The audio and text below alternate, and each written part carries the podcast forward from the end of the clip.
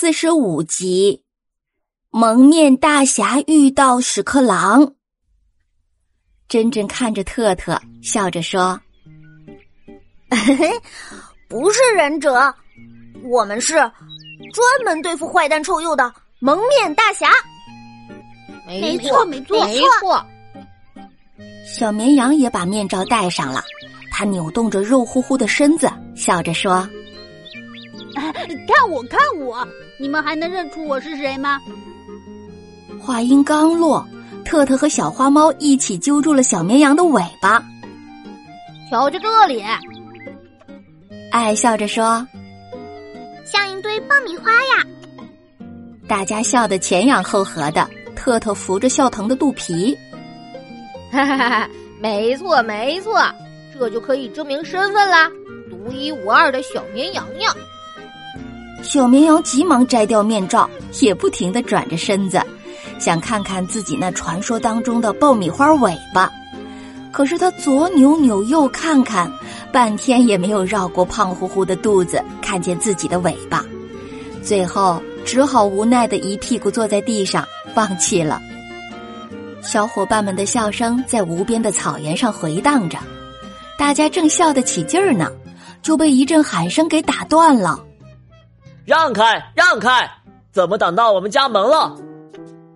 嗯，大家左看看，右看看，没有谁在说话呀。接着又是一阵大嚷：“哎，你们在望什么？我这么大的个子都看不到吗？”小伙伴们这才发现，原来是地上站着的几只屎壳郎在喊叫呢。最前面的一只正叉着腰看着珍珍。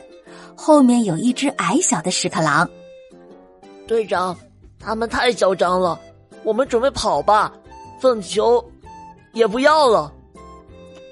屎壳郎队长生气的训斥道：“哎，小不点儿，你害怕什么呀？有我呢！”只见屎壳郎们把腰板挺直，仰着头，叉着腰，摆出了一副要开战的姿态。小伙伴们低下头看着他们，珍珍解释说。哦，不好意思，我们不是故意挡住你们家大门的，我们这就让开。说着，珍珍就和几位小伙伴向四周让开。体格最娇小的爱爱露出了友善的微笑。我们绝对是不小心踩到这儿的，打扰啦。屎壳郎队长仰着头，左右看看大家。嗯，那好吧，我勉强相信你们。小不点儿见状，轻声的嘟囔着：“他们可比那只讨人厌的臭鼬态度要好多了。”珍珍和朋友们一听，齐声大叫：“啊，臭鼬！”几只屎壳郎吓了一跳，拔腿就要跑，身边的粪球都不要了，边跑边喊：“臭鼬来了，快跑啊！”